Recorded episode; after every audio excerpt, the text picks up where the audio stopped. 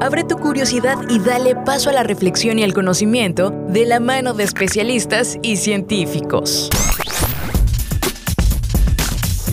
Bienvenidos al espacio de la divulgación, la tecnología y la innovación. UJAT Conciencia en Radio UJAT. Iniciamos.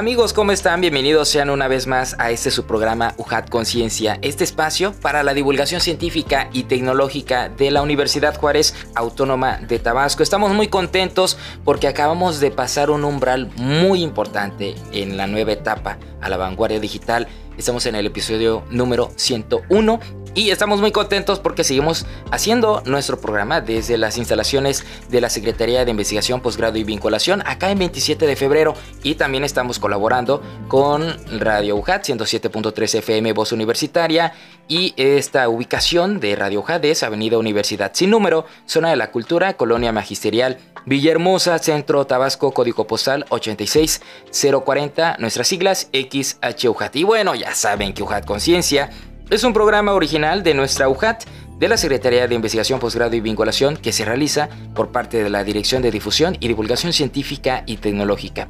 Y en esta ocasión damos las gracias también a la División Académica de Ciencias de la Salud, por el apoyo brindado en la realización de este programa y también agradecemos a la Dirección de Comunicación y Relaciones Públicas por ser partícipes de esta colaboración. Asimismo, sean parte de nuestra comunidad en redes sociales, búsquenos en Facebook, Twitter, Instagram y YouTube como Ciencia y Tecnología UJAT y recuerden también escuchar nuestra versión de podcast en Spotify con temas de salud, de agricultura, de agua, de lo que está sucediendo en el ámbito científico de ahora y de siempre.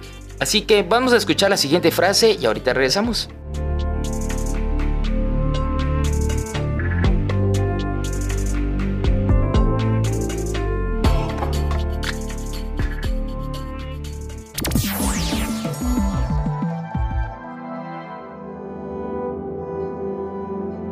Nada en la vida es para ser temido, es solo para ser comprendido.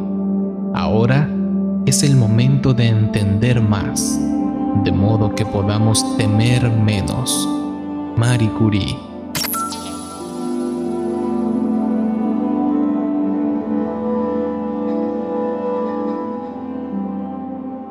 Mira más contenidos en redes sociales. Búscanos en Facebook, Twitter, Instagram y TikTok como Ciencia y Tecnología UJAT.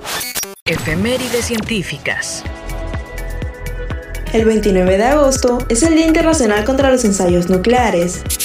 Desde que los ensayos nucleares empezaron en 1945, se han ejecutado cerca de 2.000 pruebas, dejando consecuencias devastadoras para la humanidad, por lo que es necesario conmemorar este día, más aún teniendo en cuenta que las armas atómicas contemporáneas son cada vez más poderosas y destructivas. El 31 de agosto es el Día Nacional de la Obstetricia de la Embarazada. En este día se rinde homenaje a las personas dedicadas a este trabajo, que cumple importantes funciones respecto a la salud de las embarazadas, madres y recién nacidos, contribuyendo en forma importante a mejorar la salud del binomio madre-hijo.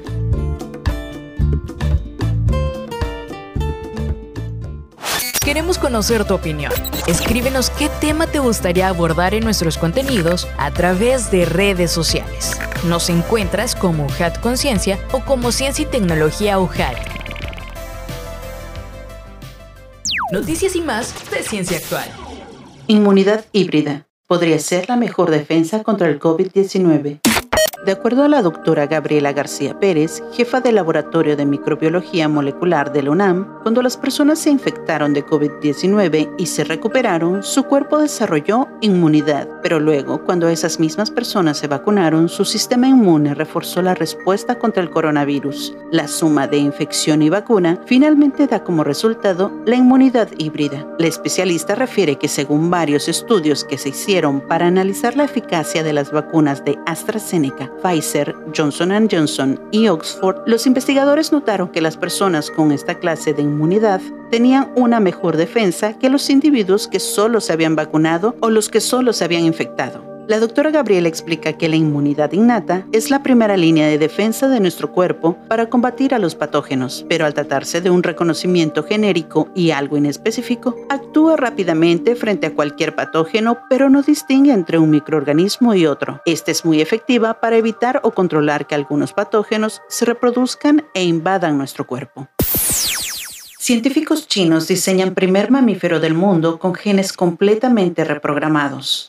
Científicos chinos diseñaron genéticamente un ratón con 19 pares cromosomáticos, exactamente un par menos de lo normal en esa especie, informa hoy el diario hongkonés South China Morning Post. Una parte de estos cambios genéticos puede ser heredado por la descendencia de los roedores, según un estudio de la revista Science. El ratón llamado Xiaoshu o pequeño bambú fue el primer mamífero del mundo con genes completamente reprogramados, afirmaron los científicos. A través del estudio, el equipo espera revelar más sobre cómo la reorganización de los cromosomas puede influir en la forma en que los animales evolucionan con el tiempo. El estudio describe que la capacidad de diseñar tales cambios en las condiciones de laboratorio podrían algún día ayudar a corregir los cromosomas desalinados o malformados en las líneas sanguíneas humanas. Después de 85 años, descubren nueva especie de reptil en Puerto Rico.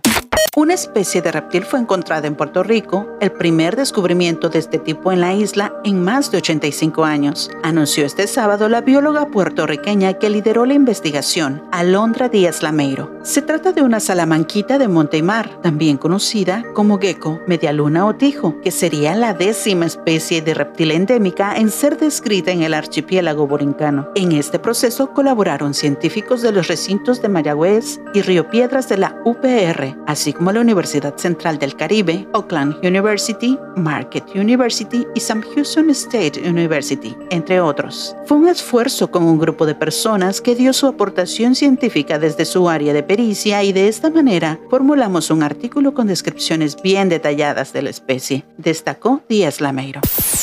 Eugenia será usado por la empresa multinacional Epic Games.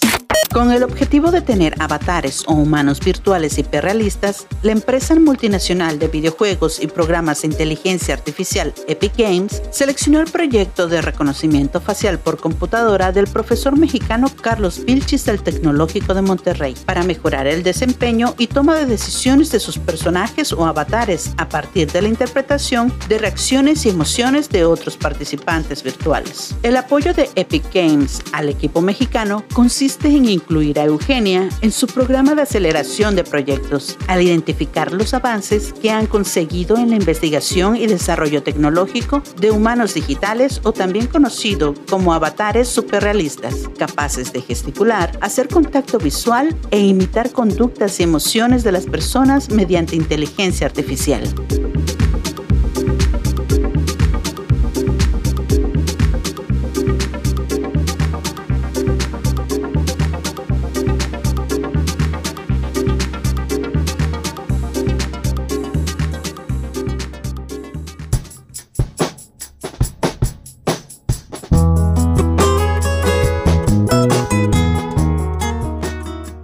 Muchísimas gracias amigos, mi nombre es Adrián de Dios y ahora sí les presento a nuestra invitada de lujo de esta ocasión. Y por qué no también llamarla nuestra madrina de bienvenida a nuestra nueva temporada de Ojad Conciencia. Ya escucharon la voz de nuestra doctora invitada, es la doctora en ciencias, Cristel Guadalupe Guzmán Piego profesora investigadora de la DAX. Doctora, qué gusto que nos podamos ver por fin.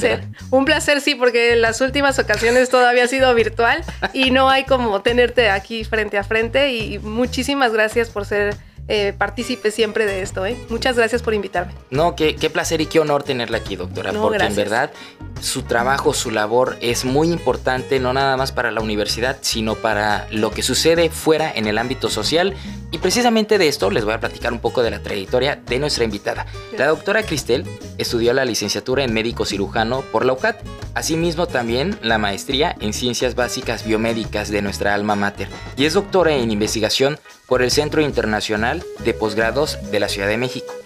La doctora Guzmán es miembro del Sistema Nacional de Investigadores de Nivel 1, miembro del Sistema Estatal de Investigadores, también miembro de la Society for Neuroscience y también miembro del capítulo mexicano de la SFN.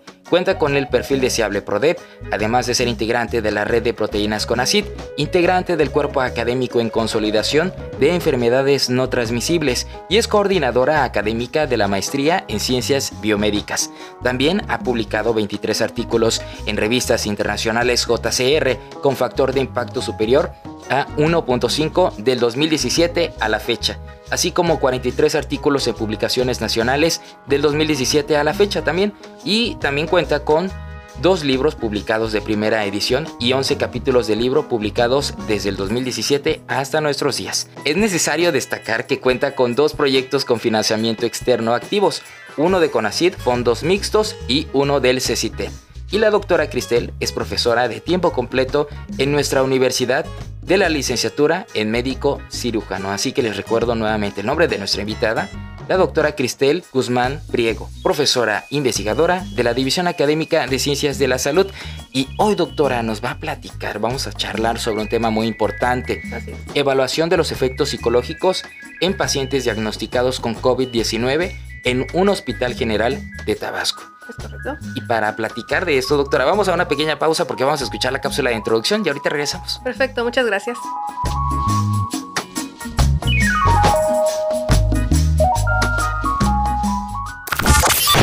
Salud mental en pacientes con COVID-19 de Tabasco. La pandemia por COVID-19 se sumó a una gran cantidad de enfermedades transmisibles y no transmisibles que ya eran consideradas de peligro y preocupación a nivel mundial, generando una sindemia. Una sindemia es la suma de dos o más epidemias o brotes de enfermedades concurrentes o secuenciales en una población con interacciones biológicas que exacerban el pronóstico y carga de la enfermedad.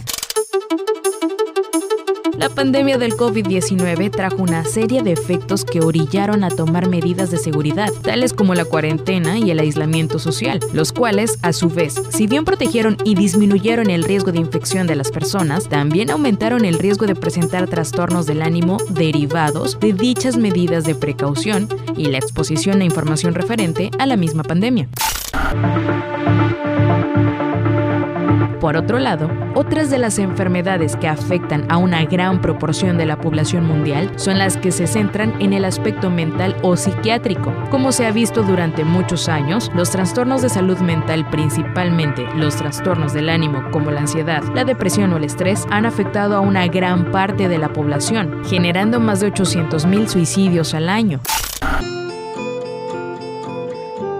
Es así que este trabajo busca determinar la prevalencia de efectos de la salud en pacientes recuperados de COVID y compararlos con los pacientes que no han tenido COVID o que han tenido COVID y además antecedentes de trastornos de la salud mental como ansiedad, depresión y estrés, así como definir la prevalencia y severidad de síndrome post-COVID en la población afectada y de esta forma determinar sus efectos en la salud mental, abriendo el paso a nuevas investigaciones, esperando se dirija el foco de atención hacia sus secuelas, clamando por una salud no solo física, sino también mental y por tanto integral para los pacientes y familiares que han sido víctimas de la pandemia.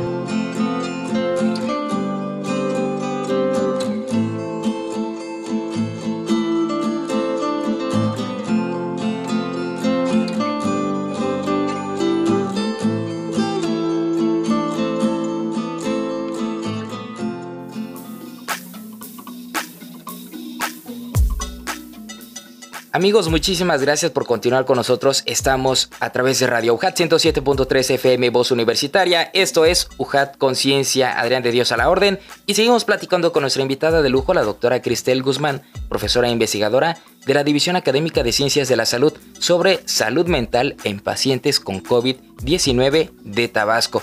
Doctora, es un tema muy, pero muy importante. Todos fuimos partícipes de esto, Así es, es algo que vivimos todos, ¿no? Sí. Entonces, eh, fíjate que, Adrián, un placer. Eh, todo esto surge porque pues estamos eh, viviendo nuestro ritmo de vida normal. Y de un momento a otro escuchamos en las noticias en diciembre del 2019 que los chinos tenían un problema y que pues pobrecitos chinos, ¿no? Y decíamos, no, aquí no nos va a llegar, no, no va a pasar. pero el mecanismo de transmisión que ahora tanto hemos estudiado del COVID-19 fue tan, tan fácil, tenía una virulencia tan grande y la facilidad de que nada más hablar con la persona ya hacía que yo me infectara. Y esto hizo que de China en tres meses ya lo tuviéramos en México y después fuera declarada pandemia por la OMS. No habíamos tenido, tenido una pandemia desde el MERS y eh, no estábamos preparados. Sí habían, pues los que estamos en el área de la salud nos dicen que es una epidemia, que es una pandemia, cómo se deben de enfrentar y cuáles son las etapas que se deben de ir cumpliendo para que pase de sindemia, pandemia eh, y epidemia. Pero creíamos que eso no nos iba a tocar. Y de repente lo tenemos y eh, de un día a otro eh, el vecino tiene, mi padre tiene, mis hermanos tienen. Y esa sensación de estar entre, enfrentando una enfermedad que no conocíamos, si te enfermas y ya te sientes ansioso, estresado y algunas veces deprimido, que te enfermaras de esto que no sabíamos ni los propios médicos al inicio de pues manejo sintomático, darle retroviral, tantas teorías que surgieron alrededor de él, pues al momento que llega a toda la población en general, creo que resulta muy importante ver cuáles son esas secuelas que nos está dejando. Y esas secuelas es muy evidente en eh, cardiometabolismo, en, sí. porque los cardiometabólicos ahorita están, bueno, en un repunte que hablaremos en, el transcurso de la entrevista, pero también el estado de la salud mental, porque ya veníamos en un ritmo de vida que corre, el trabajo, los hijos, las deudas, la casa, o sea, nos, nos despertamos ya con el cortisol a todo lo que da porque ya tengo que dejar al hijo en la escuela, ya tengo que, sí, ¿verdad? Con el cortisol. Ya hoy van a saber que, uh, gracias al cortisol, estamos despiertos y, tenemos energía o estrés. Eh, los picos de, cortisol en la mañana son los que hacemos que se llama ritmo circadiano. Ritmo circadiano es como eh, el momento en el que nuestras hormonas eh, se despiertan y hay unos biofeedbacks positivos o reguladores positivos y negativos. Cuando uno se eleva, el otro se baja. Por ejemplo, la melatonina se eleva, el cortisol se baja. Si el cortisol se eleva, la melatonina se baja. Y por eso hay sueño, el ritmo de sueño y mm, vigilia.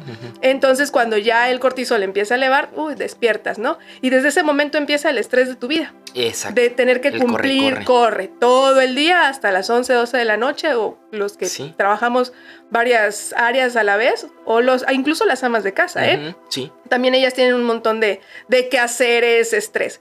Ya veníamos con este correr de la vida y nos frenan de un momento a otro y dicen, pues no sabemos qué está pasando, resguárdense en casa y ahí empieza una, un, un, movimiento, una modificación del ritmo de vida. Y esa modificación en el ritmo de vida en el que no solamente te están encerrando, sino que estás, eh, tal conocido se murió, tal falleció. Empezaron, empezamos a caer como dominó. Sí, Uno tras otro, tras otro. Y después decíamos, ya va a acabar la primera ola. Y nos admirábamos porque tenían 100 positivos. Después llegamos a tener mil positivos diarios, dos mil positivos diarios. Y eso genera estrés, ansiedad y depresión. Tengamos o no tengamos el diagnóstico previo, empezamos a generar esos trastornos sumándole a que si te dio COVID, entonces se está evaluando qué relación tiene haber padecido COVID y tener algún desarrollo excesivo de estrés, ansiedad o depresión.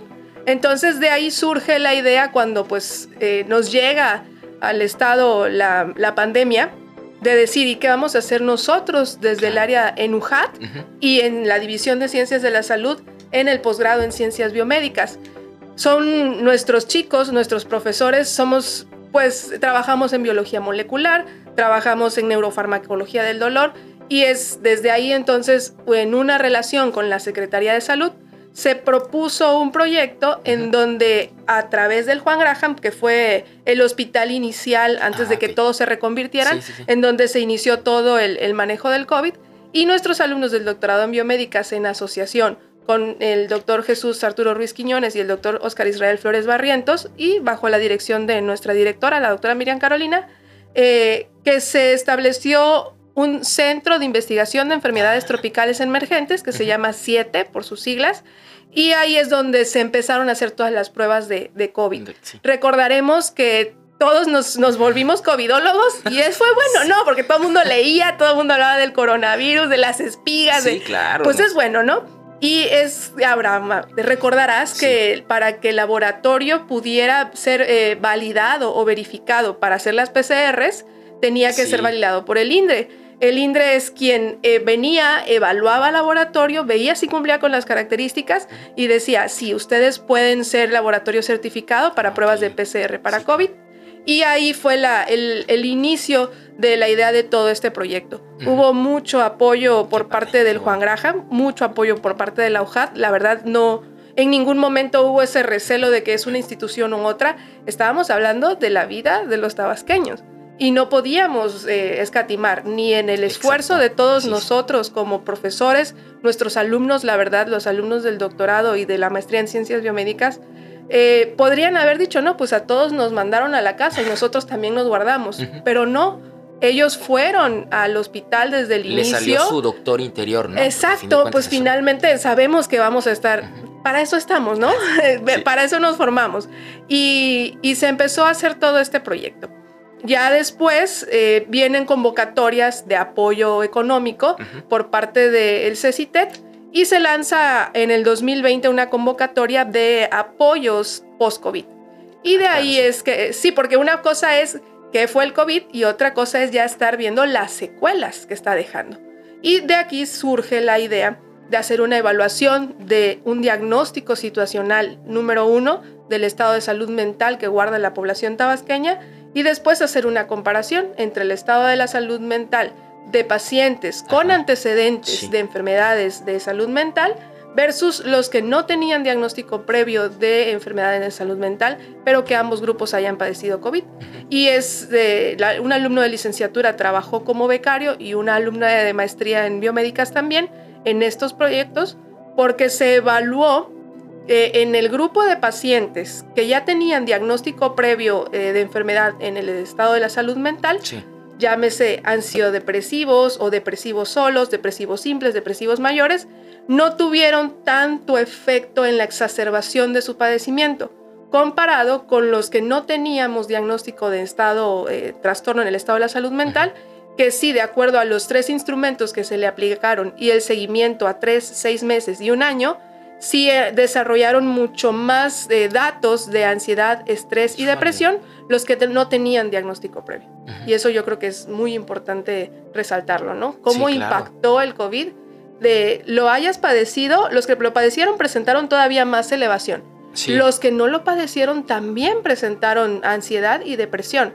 Pero dice uno, qué impresionante que los que ya tenían el diagnóstico previo uh -huh. no tuvieron exacerbación de claro. su sintomatología. Claro, tiene mucho que ver que ellos ya están en tratamiento, sí. que la ansiedad, la ansiedad es algo muy difícil de tratar. Primero que tú reconozcas que tienes ansiedad. Es, eso es importante, ¿no? Exacto, es, es muy complicado. Lo más fácil es decir, no, yo no estoy loco. No es que no es una locura. Aceptar nuestros uh -huh. problemas. Exacto. Mentales, sí. Es que son problemas o situaciones ¿A dónde se ve esa basura mentales. mental? Exacto. Y, y, tenemos que reconocerlo. Soy ansioso, soy una persona ansiosa, soy una persona depresiva. Estrés, pues yo creo que todos tenemos. y, pero esa combinación de estrés, ansiedad, estrés, depresión, es importante, número uno, reconocerla para sí. luego poder tratarla. Hay quienes se pueden tratar con terapias y hay quienes necesitan eh, fármacos. Hay unos estudios donde se asocian la elevación de la interleucina 6 dentro uh -huh. de una parte del proyecto con los trastornos asociados a la depresión y hacia la ansiedad. Recordarás, creo, o espero que, que alguno de los que nos escucha, porque de verdad, te lo juro, todos nos hicimos, revisábamos el COVID o hasta ahorita, ¿no? Sí. A ver, ¿qué vacuna me vas a poner? Bueno, ya llegaremos a, a sí, platicar no también de vacunas. Sí, es, es y dice uno, pues es que son tantas cosas uh -huh. que hay que estudiar para poder eh, dar esas, este tipo de explicaciones. Y cuando uno tenía COVID al inicio, en el 2020, nos mandaban, si teníamos datos sugestivos de complicación, que cae, porque el, el doctor Baldomero, que es un epidemiólogo que, que Saludos, colaboró doctor, con él, el doctor Baldo, la verdad lo quiero mucho, y el doctor Eberto Priego, eh, nos decían, llega el COVID a México, uh -huh. donde ya teníamos una epidemia previa, la obesidad. La obesidad, así es. El síndrome metabólico en México Está de 10 personas, 8 son obesitas o tienen sobrepeso. Doctora, se está desarrollando un plan institucional sobre la salud, ¿no? Vida saludable cierto, Y que de hecho vamos a una pequeña pausa, pero ahorita vamos a platicar de eso, que está buenísima esta charla, amigos. Quédense con nosotros, estamos en Ojat Conciencia. UJAT Conciencia informa. La UJAT y el CONACIT invitan a las profesoras, investigadoras y los profesores investigadores con grado de doctor o que pertenezcan al Sistema Nacional de Investigadores para presentar propuestas de avances a las fronteras del conocimiento. El monto máximo será de 2.100.000 pesos. Las fechas del proceso son Apertura del sistema 5 de septiembre de 2022. Cierre de la convocatoria 23 de septiembre de 2022. Evaluación de las propuestas del 10 de octubre al 13 de enero de 2023. Publicación de resultados, 23 de enero de 2023. Mayores informes en el Departamento de Registro, Seguimiento y Evaluación de Proyectos de Investigación. Teléfono 358-1500, extensión 5010 y a través de las cuentas oficiales de la UJAT. UJAT Conciencia informa. La UJAT, a través de la Secretaría de Investigación, Posgrado y Vinculación, invita a participar en el proceso para servicio social y práctica profesional. Si estudias diseño, comunicación, publicidad, mercadotecnia o una carrera afín de cualquier institución universitaria y te interesa la divulgación científica, puedes realizar tu servicio social o práctica profesional en la Dirección de Difusión y Divulgación Científica y tecnológica, generando contenidos para televisión, radio y redes sociales. Comunícate a los teléfonos 99 32 38 16 54 y 99 31 95 02 14 o consulta las cuentas oficiales de UJAT. Estamos de vuelta. UJAT Conciencia. Continuamos. Efemérides científicas. El 1 de septiembre de 1859 fueron descubiertas las erupciones solares. El astrónomo Richard C. Carrington observó por primera vez, escribiéndola como dos parches de brillo intensísimo que en apenas 5 minutos habían atravesado un espacio de 56.000 kilómetros. Y el 3 de septiembre de 1976, la nave espacial estadounidense Viking 2 llegó a Marte. Como parte de las misiones no tripuladas de la NASA, el objetivo era realizar estudios atmosféricos, observaciones del medio marciano y meteorológicas a nivel del suelo y análisis de la composición del suelo y búsqueda de materia orgánica y de vida. La misión fue muy exitosa y aportó la mayor parte de la información sobre Marte, de la que se dispuso hasta finales de la década de 1990 con la llegada de los primeros rovers marcianos.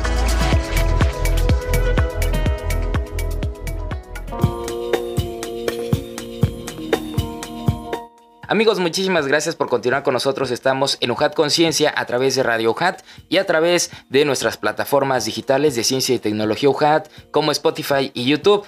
Hablando sobre salud mental en pacientes con COVID-19, por supuesto, nuestra invitada de lujo es la doctora en ciencias, Cristel Guzmán, profesora e investigadora de la DAX UJAT. Ahora sí, doctora, estamos hablando de la eh, pandemia anterior al COVID, que es la obesidad, ¿no? Es correcto, es, es bien triste que hay otro proyecto en la división de, por parte del doctorado en salud pública en donde se están evaluando ya estos parámetros bioquímicos y marcadores de, moleculares. La, la, epigenética tiene muchísimo que ver con, con, que la comunidad o la población mexicana estén obesitos o con sobrepeso.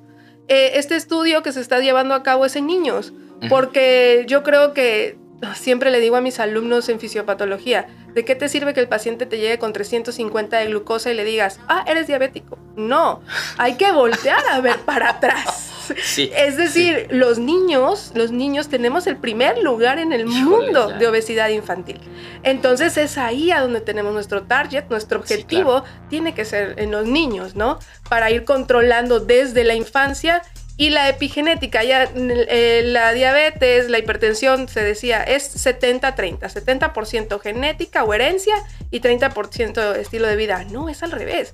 30% genética y 70% el estilo de vida. Porque, no, ya yo iba a ser diabético. Si mi papá y mi mamá son eh, diabéticos, yo iba a ser diabético. y ahí te casas con la idea. Sí, así es. Y es, es, curarse en salud. Todavía no eres diabético, haz algo. Si ya tienes la carga genética, pues haz que tu medio ambiente, tu estilo de vida, no provoque o no te ponga, le digo yo a mis pacientes, ya está usted formado en la fila de la diabetes. Eh, cuando está en el síndrome metabólico, sal, yo quiero agarrarlos y sacarlos de esa fila de la diabetes. Lo aceptamos ya desde Exacto. tiempo, Y tenemos una población previamente enferma que es un estado proinflamatorio generalizado y viene el COVID que también genera inflamación sistémica.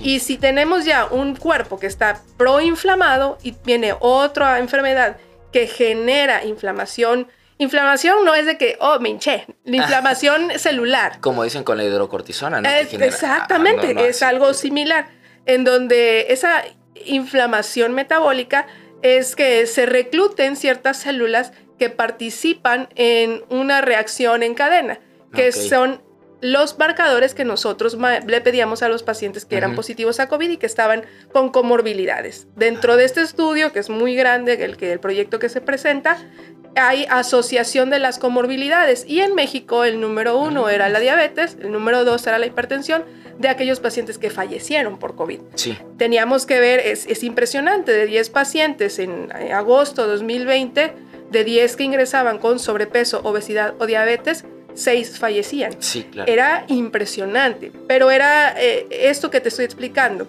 Habían un, un cuerpo preinflamado y llega un proceso que por sí es inflamatorio, pues teníamos una tormenta de citocinas que era lo que ocasionaba de forma inicial las complicaciones del paciente con COVID. Ahora, doctora, usted que ha tenido la oportunidad de convivir con, con las personas y que perdieron la vida, familiares, eh, ¿qué tan conscientes son realmente después de decir, bueno, la obesidad fue parte también, la diabetes sí. ayudó que se desarrollara peor esta enfermedad? ¿Hay una conciencia ahora? Mm, fíjate que sí hay un cambio en la perspectiva de la población en general, pero creo que tiene que caernos todavía más el 20, porque eh, los humanos yo no sé si eh, es, no aprendemos ni por las malas porque lo platicábamos antes del programa, de una familia, 10 personas, 5 personas, de una familia de 5 personas, fallecen 3 y quedan vivas esas otras dos. Es, impresionante cómo estaba en 2020 esta situación. Y familias que pues estaban, mm, no necesariamente el obeso, ese es el que es diabético e hipertenso, pero pues la obesidad también dentro de las tres comorbilidades iniciales sí tenía mucho que ver con con el índice de mortalidad en pacientes por COVID. Que espero que podamos hacer más intervenciones, tratar de llegar a la gente para decir, ¿te acuerdas que estaba el COVID? Que sigue estando el COVID. Sí, claro. Hay que trabajar en el estilo de vida, en la obesidad y en el desarrollo de las enfermedades no transmisibles, que son las que se demostró en el artículo que tú busques en PubMed, te va a determinar cuáles son. Es muy consistente en cualquier país. Hipertensión, diabetes y obesidad los, el índice de mortalidad, de mortalidad más elevado en pacientes. Y es, es, es bastante grave nuestra situación en México. Y está el COVID, esperemos que no va a pasar, se va a quedar, pero esperemos que con las vacunaciones se vuelva pues como un ciclo, como tenemos con la influenza y así, pero que también nosotros aprendamos nuestra lección como familia. Estaba yo platicando con el doctor Gonzalo Neme Díaz, este infectólogo pediatra del Hospital del Niño, y quedaba, él me decía, mira Cris, fíjate que llegan mamás y me preguntan, cuando nos decían que era opcional que mandes a tus hijos a la kinder, a la primaria, etcétera. Con eso nos quedamos. Vamos a una pequeña pausa y ahorita regresamos, amigos. Gracias. Un extra de ciencia. Y ahora amigos nos acompaña la doctora Erika Ayunen, quien también es parte de la DACITI, y ella, y ella nos va a platicar sobre el programa de la maestría en tecnologías para el aprendizaje y el conocimiento. Doctora, qué gusto que nos acompañe. Hola, ¿qué tal? Es un gusto estar aquí. Gracias que nos han invitado. Esta es otra de los, de los posgrados que tenemos en la DACITI. Y bueno, esta es la maestría en tecnologías para el aprendizaje y el conocimiento. Y bueno, aquí lo que hacemos es que, bueno, tenemos la, la tarea eh, de formar a recursos humanos, formar a estudiantes, eh, pues de un alto nivel profesional en la gestión de procesos e identificación de problemas, de situaciones que haya en estos contextos educativos. La idea es que ellos este, tengan esas habilidades, esos conocimientos, actitudes y valores que, bueno, vayan a aportar ventaja a toda esta, esta parte educativa, a las instituciones, a las organizaciones eh, que tenga que ver con capacitación. Y yo creo que algo muy importante y que nos ha marcado, sigue marcando, es la pandemia eh, por COVID. Y nos enfrentamos a una problemática muy grande y salió adelante eh, la educación gracias a las plataformas con los contenidos eh, que había. Eh, hubo un paro tremendo en, en, esto y bueno, lo que Em, se tomaron las decisiones, los especialistas empezaron a ingresar, se hicieron todas las actividades, ¿no? Se generaron los contenidos, que eso es la idea de nuestra maestría, ¿no? Y, y bueno, pues eh, lo que queremos y a nivel, yo creo, internacional, a nivel mundial, es que nunca se detenga la educación a pesar de situaciones como esta. Siempre salgamos adelante. Yo creo que la, pandemia nos ha dejado una enseñanza y bueno, pues con nuestros estudiantes, ellos generan este tipo de, plataformas con estos contenidos pedagógicos eh, que pueden contribuir este, enormemente y bueno, así fue en, en la pandemia, ¿no? Es interesante escuchar porque tiene una complejidad en el sentido de que se suma también la parte humana, ¿no? La parte del sentido psicológico. ¿Cómo es esta vinculación? Porque, bueno, pensamos la aplicación de tecnologías, ¿no? Claro que sí. Bueno, aquí tenemos los ambientes de aprendizaje, de hecho es una de nuestras líneas que tenemos. Y bueno, estos ecosistemas de aprendizaje, pues nuestros estudiantes, ellos eh, generan plataformas. Y estas plataformas, pues hay que llenarlas de contenidos, de contenidos pedagógicos muy interesantes. Pero en la maestría tenemos asignaturas, por ejemplo, gamificación, que ahí entra el aspecto psicológico que tú has mencionado. Tenemos una materia dedicada que es gamificación y bueno, la mayoría de los estudiantes en sus trabajos incluyen esta estrategia para motivar a los estudiantes. Entonces, allí entra, entra esa parte que los contenidos que van incluyendo los muchachos, todos tienen eh, gamificación, retos, lo nuevo, ¿no? Hay estudios que se han comprobado que mm, eh, con la gamificación, bueno, los estudiantes se motivan más, sobre todo en los cursos en línea. Eh, muchas investigaciones lo, lo han demostrado. Eh, ingresan dos cursos diferentes, el mismo curso, pero con diferentes técnicas, uno gamificado, otro no. Ah, y resulta que se mantienen más, mejor, digamos, mucho mejor, aprenden más y de alguna manera este, terminan, logran terminar el curso, los que están en la plataforma gamificada a los que no están en la plataforma gamificada. Entonces, eh, eh, eh, esto es bueno, esa es una de las, de, las, de las tantas partes que hay. Sí, se escucha muy interesante, pero algo también es la parte de la responsabilidad al estar en la maestría, ¿no? Claro, por supuesto. ¿Qué se asume cuando uno ingresa a este, a este posgrado? Por supuesto, como acaba de, mencionar hace un momento el, el doctor, bueno, nosotros también queremos que los estudiantes estén muy motivados a estudiar, que tengan amor por estudiar, por trabajar y, este, bueno, aquí eh, nos hemos recibido estudiantes de muchas áreas, de muchísimas áreas, no solamente que, ellos hayan sido licenciados en educación, no, no, no. Hay personas de sistemas, hay personas de electrónica, hay personas de, comunicación, de comunicaciones, hay de muchos, de, de muchas eh, áreas. Y bueno, aquí la idea es que, bueno, ellos, este, eh, con esos conocimientos, muchas de las tesis son de, precisamente de las áreas de las que provienen, usan la ah, tecnología en pro de la educación ellos este, combinan esto, además de que, de que también hacen una investigación importante porque en muchas de las ocasiones se utilizan analíticas de aprendizaje, se hacen hipótesis, se utilizan algunos algoritmos interesantes para poder entender el, el problema y bueno, eh, hacer hallazgos, ¿no?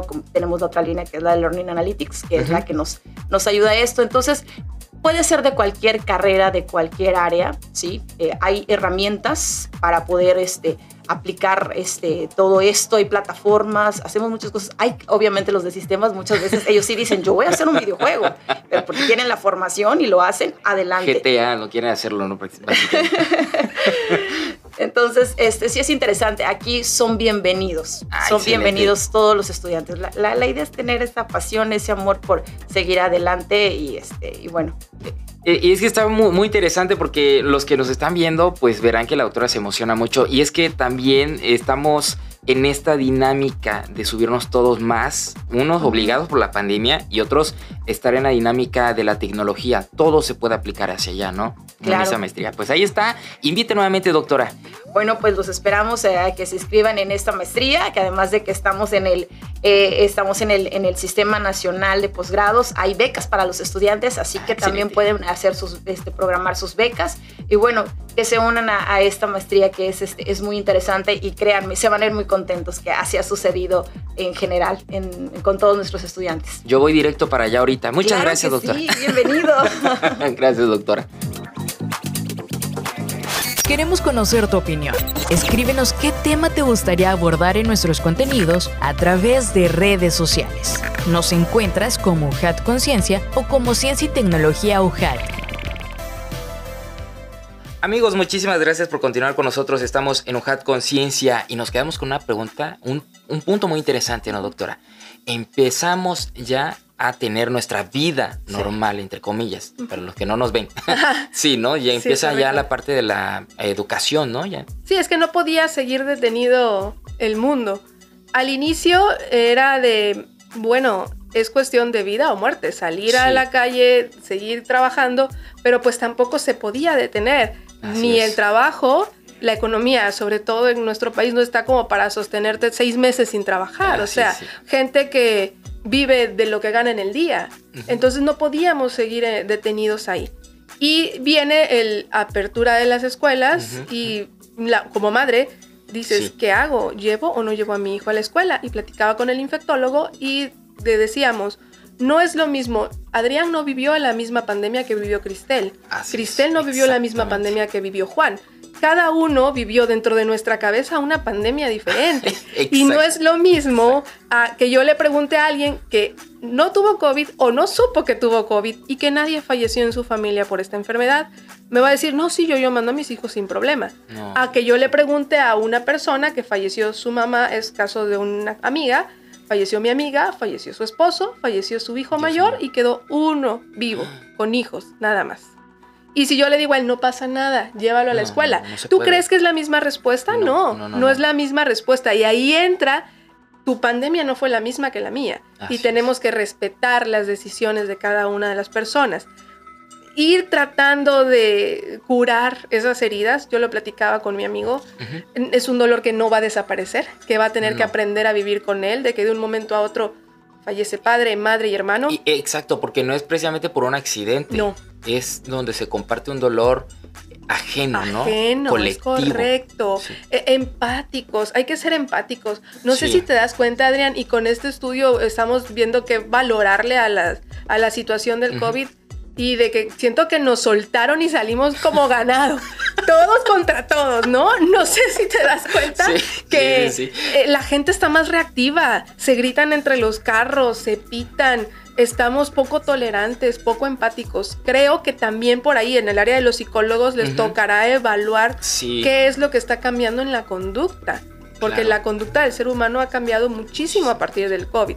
Por el área biomédica, nosotros en ciencia básica, pues asociaciones en, que te decía yo, entre la interleucina 6 y el estado proinflamatorio y esta interleucina y su elevación en asociación con depresión. Y esto sí está siendo ya evidenciado. Mientras más valores de interleucina 6, más índice de depresión tenía el paciente. Pero ahora, esto es básico. La tarea de la ciencia básica es pasársela a la ciencia aplicada. Oye, ¿ahora qué vamos a hacer con esto? ¿no? Y creo que es, es multidisciplinario el manejo del COVID. Eso yo estoy súper cierta a que a los médicos nos tocará ver la clínica, tratar al paciente, a los médicos, a los biomédicos, pues evaluar las PCRs, la farmacogenómica, que está muy bueno un proyecto con el INMEGEN de ah, no es el, la misma sintomatología que te dio a ti, a que le dio a otra persona o a que le dio a otra persona. Sí, porque hay muchas personas todavía que consideran que no les dio COVID, ¿no? Ajá. Y, que toda, toda, mi familia tuvo y yo no, doctora, fíjese. Uh, pues hay que hacerte la PCR y también ser muy claros. La prueba eh, diagnóstica, diagnóstica, no sugestiva, diagnóstica sigue siendo la PCR. La única que te dice si es que lo tienes diagnóstico es la PCR. Las sugestivas son los antígenos, los hisopados, los anticuerpos, porque te dicen que tienes elevación, pero la que ve como tal la copia de la replicación del virus es la PCR. Eso es su significado, prueba de reacción en cadena de la polimerasa. La polimerasa es la enzima que desdobla la ARN viral y ah. hace una copia. Y si está expresada, tiñe. Y si no está expresada, no se tiñe. Se mide por eh, mediciones específicas en, computadora la intensidad o la penetrancia de la expresión de, de la enzima. Pero positivo o negativo es que tiña o no tiña. Y si tiñe es porque está expresado y es la PCR sale positiva. Por eso les digo, es la única de diagnóstico, de certeza. Las demás son sugestivas. Y sí, es, fue muy común, bueno, más ahora con las variantes y subvariantes que han salido. Hay una alumna de doctorado dirigida por la doctora Miriam Carolina y el doctor Jesús Ruiz Quiñones, que está evaluando esas, esas características clínicas que tuvo una persona que no coinciden con lo que tiene la otra persona que iniciaron juntos, que viven juntos, que tienen el mismo padecimiento y se hay una se llama coronavirus el virus porque parece que tiene una coronita a su alrededor. Y esa coronita se la da una proteína que se llama proteína S dentro de otras proteínas de, de membrana que tiene que es S por spike parece una espiga una espina. Y esta presenta mutaciones en su genoma esa proteína. Y si esa proteína tiene un tipo de mutación lo que está haciendo la alumna es ver cuál es la mutación que presenta esta proteína y asociarla con la presentación clínica que tiene el paciente. Y hay eh, mutaciones asociadas con la mayor eh, presentación de signos y síntomas y otras con pacientes que incluso dicen que ni tuvieron COVID y sí son positivos. Es muy interesante. Sí, es ese mismo sentido, doctora, de los resultados de este proyecto, porque además nos queda también un panorama muy incierto. Es correcto. De hecho, el futuro así es, ¿no? Pero agregándole esta realidad del COVID, el long COVID, que por cierto no se habla mucho todavía, ¿no? No, y ya es lo que... Lo de hoy sigue siendo el COVID, o el COVID. COVID es la forma bien correcta de decir, por la traducción. Eh, el long COVID tiene que tener un paciente 20 días al menos de haberlo padecido para que lleve el nombre de long COVID o COVID largo. Y es lo que todavía tenemos mucho que aprender del COVID.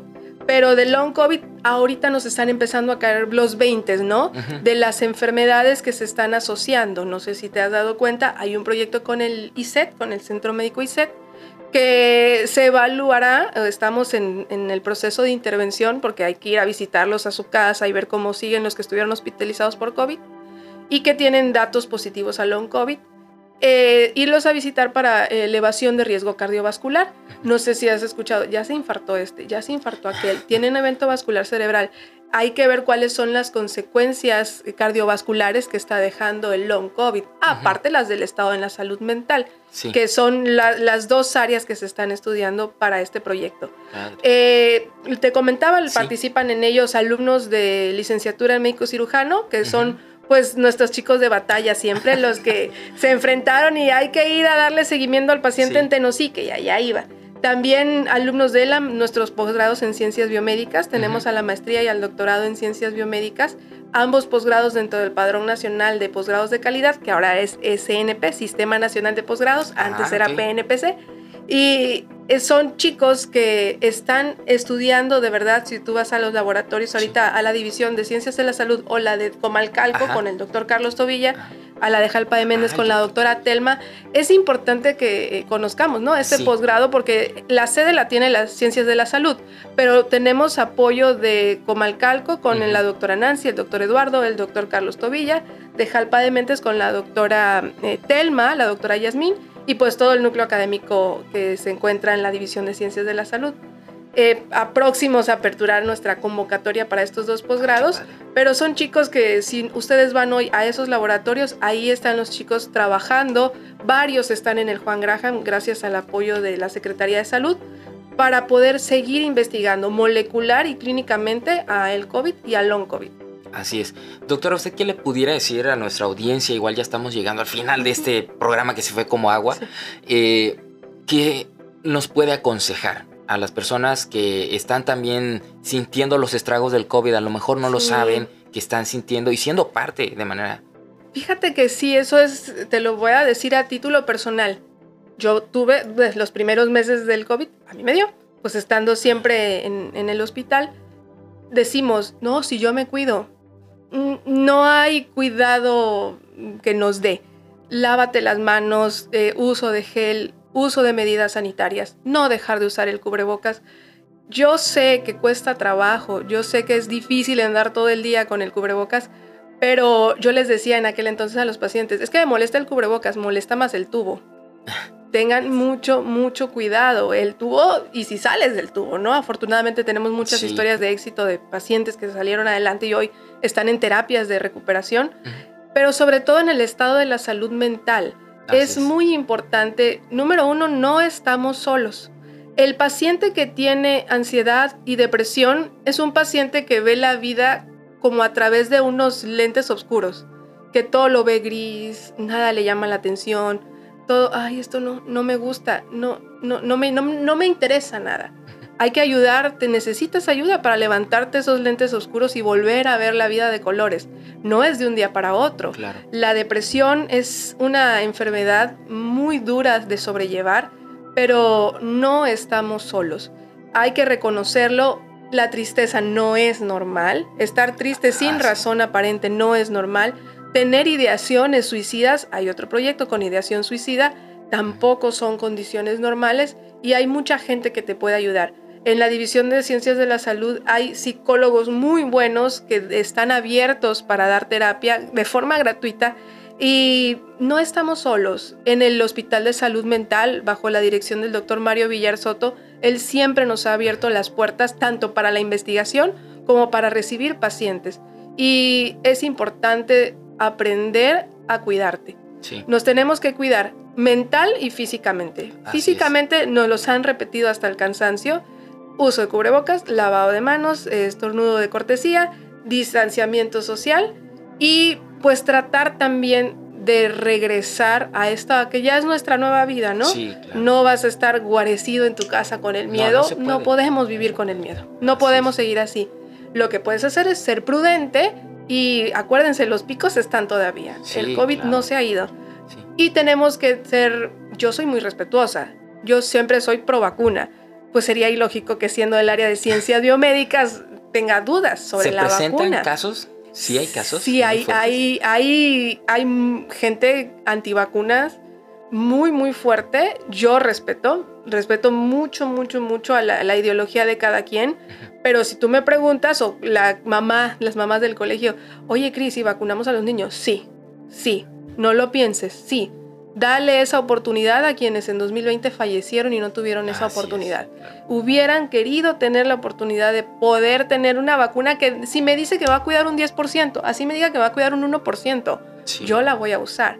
Además, eh, son vacunas que son eh, replicaciones del virus. Allá en algún momento hablaremos específicamente de las vacunas, pero sí, vacunarse es bueno.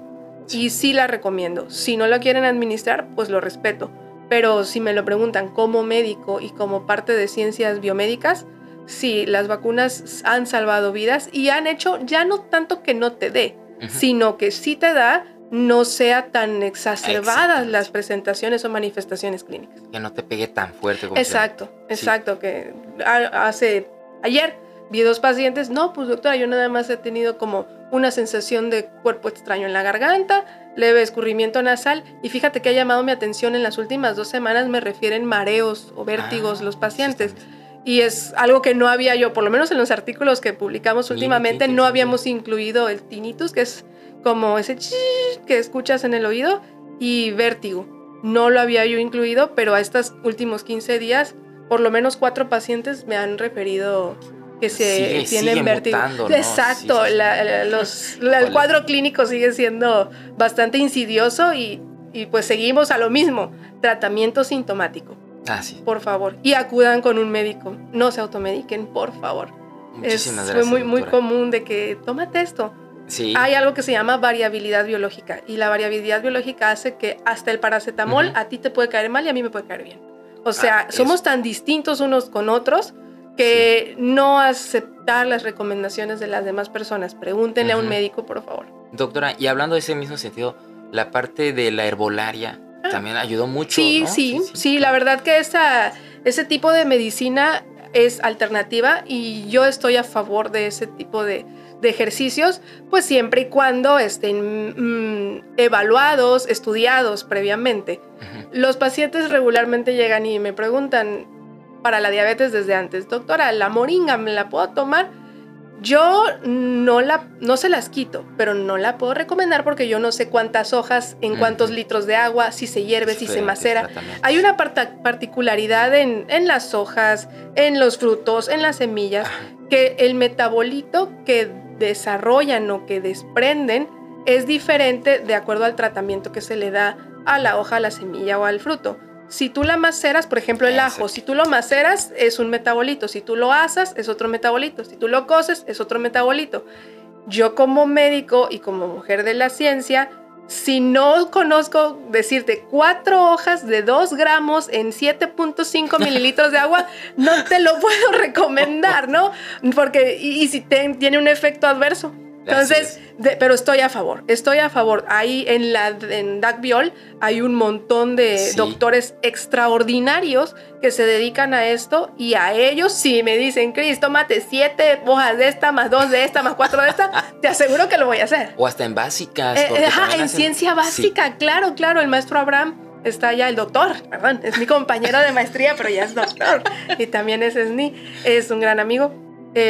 son gente que trabaja eso y sí estoy a favor de, del tratamiento alternativo porque es muy bueno y sí ha visto, sería muy bueno evaluar si hay sinergia entre el fármaco que ya sabemos a dónde actúa, qué hace, con qué metabolito se asocia y ver qué efectos tiene la herbolaria. Claro, sí estoy a favor. Exactamente, doctora. Y algo también importante es aquí el acercamiento con las personas, ¿no? Porque si a ustedes que han tenido la oportunidad, nos platicaba antes, amigos, de entrar al programa, que tuvieron la oportunidad de visitar comunidades, a las personas, pero el acercarse como ser humano, como sí les ha permitido que las personas comprendan eh, cómo, cómo es ese, porque ya saben, ¿no? Está en la consulta, la bata y es Fíjate que sí es, fue muy bonito. En este de los dos proyectos, el del CECITET, es el que nos llevó hacia las comunidades porque era darle seguimiento a los pacientes que estuvieron hospitalizados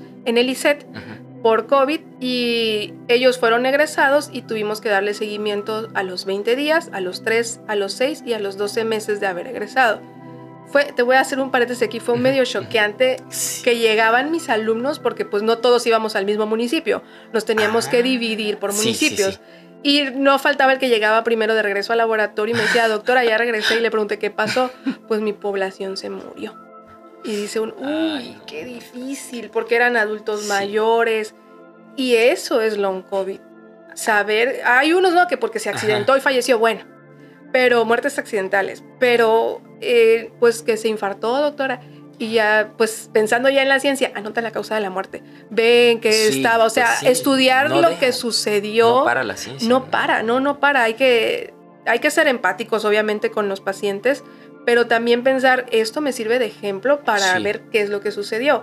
Ese fue como que el shock de decir, ay, de 800, tenemos una muestra inicial de 768 pacientes, porque pues fue muestreo, ¿no?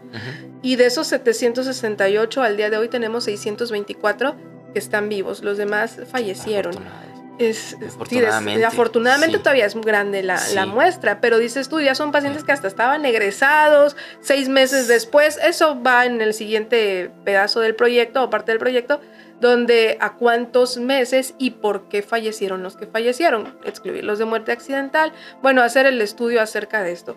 Y otra cosa, llegar a los pacientes sí es muy diferente a que yo entiendo, las redes sociales ayudan y me encanta que que ya los pacientes busquen en internet, en red social, en Facebook, en donde sea, buscaban información.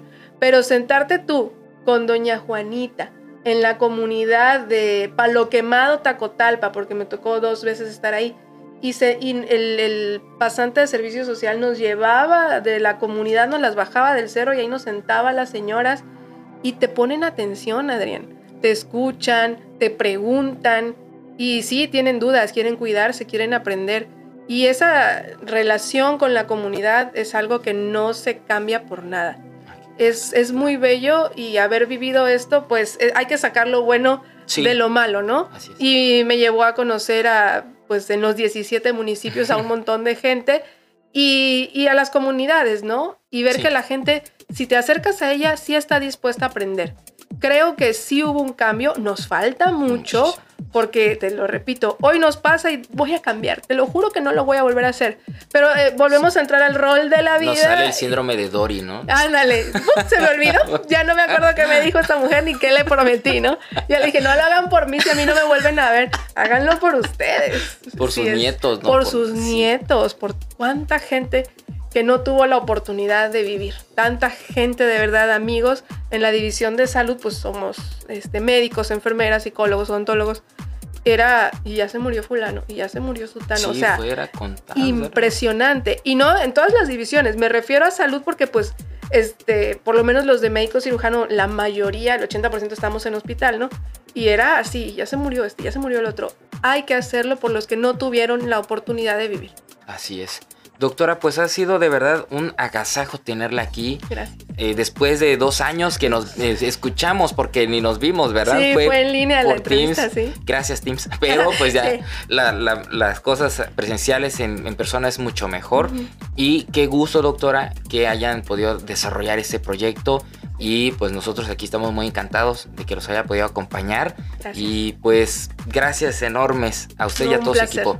Un placer como siempre y espero volver a acompañarte. Con muchísimo gusto, si no en el programa, en otros, en otras actividades, Por como sabe, supuesto, tenemos. total, tenemos muchas opciones. Así es, doctora.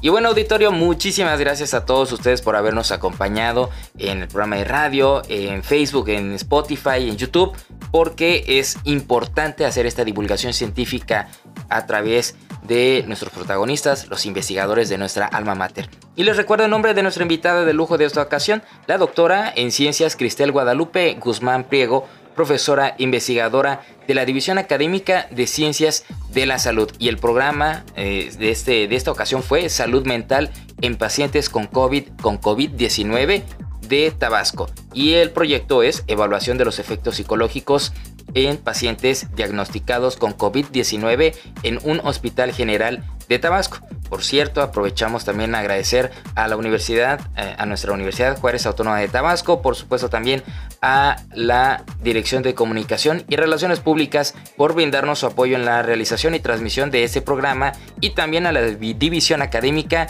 de Ciencias de la Salud y de parte del equipo de producción de la UJAT a través de la Secretaría de Investigación, Posgrado y Vinculación y en la Dirección de Difusión y Divulgación Científica y Tecnológica. Les agradecemos enormemente por habernos en una ocasión más de UJAT Conciencia. Soy Adrián de Dios y recuerden, legado UJAT, estudio en la duda, acción en la fe. Esto fue una producción de la Secretaría de Investigación, Posgrado y Vinculación, con la Dirección de Comunicación y Relaciones Públicas y Radio UJAT de la Universidad Juárez Autónoma de Tabasco. Los esperamos en la siguiente emisión de UJAT Conciencia.